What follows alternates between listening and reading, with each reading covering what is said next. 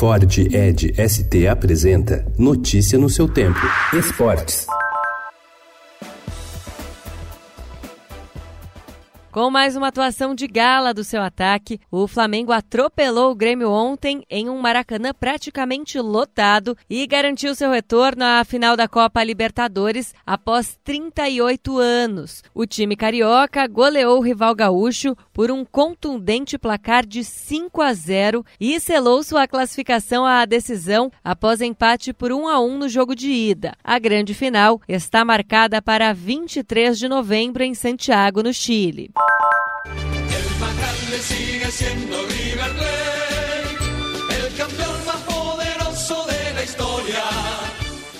River Plate, do caos à glória em oito anos. Rebaixado em 2011, o clube passou por reestruturação, conquistou títulos e chega à terceira final de Libertadores desde 2015. É o time que mais disputou finais nos últimos cinco anos. A reconstrução desde o rebaixamento está diretamente ligada à gestão do presidente Rodolfo Donofrio. Ele assumiu o clube no fim de 2013 e adotou uma política austera, gastando menos do que arrecadava. O faturamento praticamente dobrou em cinco anos.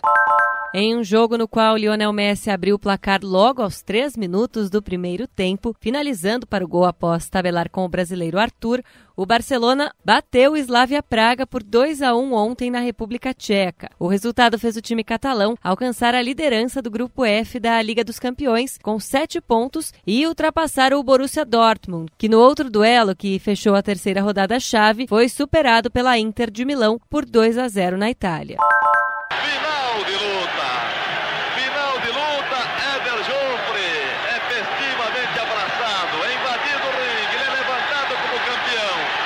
O Conselho Mundial de Boxe reconheceu Éder Joffre como campeão mundial dos pesos galos terça-feira à noite, durante a convenção anual da entidade em Cancún, no México. Presente ao evento, levado por André, a filha dele, o eterno galo de ouro recebeu um cinturão especial e foi bastante aplaudido pelo público presente. Notícia no seu tempo. É um oferecimento de Ford Edge ST, o SUV que coloca performance na sua rotina até na hora de você se informar.